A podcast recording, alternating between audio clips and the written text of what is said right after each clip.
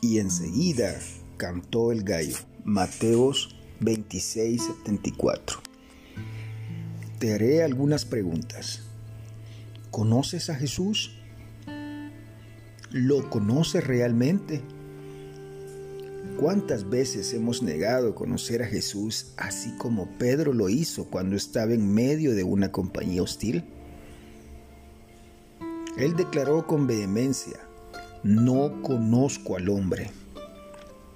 ¿Te imaginas la mirada de compasión en los ojos de Jesús mientras presenciaba la negación de Pedro? Esta mirada, cómo le desgarraba el corazón de Pedro mientras huía. ¿Por qué? ¿Por qué lo había hecho? Él amaba a Jesús, sin embargo, lo había negado. Tú puedes decir, Pedro, qué superficial, qué pasó contigo, cómo pudiste negar a Jesús, tu propio maestro. Un momento, mis estimados hermanos, ¿acaso no hemos hecho esto? Pedro, aunque sin excusa, no había recibido aún el Espíritu Santo. Ese fue el problema de Pedro. ¿Cuál es el nuestro? Después del día del Pentecostés, Pedro fue un hombre diferente. Él proclamó a Jesús valientemente cuando su corazón estuvo lleno del Espíritu Santo.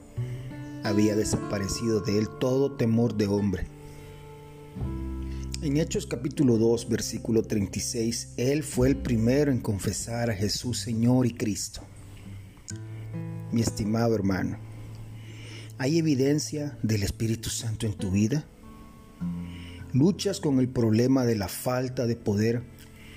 A veces somos críticos de Pedro, Judas, Tomás y de los fariseos por su falta de fe, perspicacia y entrega.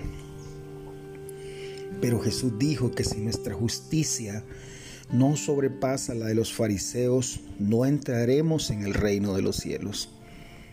Actualmente hay muchas personas iguales a estos fariseos de quien Jesús dijo, este pueblo de labios me honra, mas su corazón está lejos de mí. Oh, no sirvamos solo de labios, que nuestras vidas sean una prueba viva de que conocemos a Jesús. Te dejo con este pensamiento.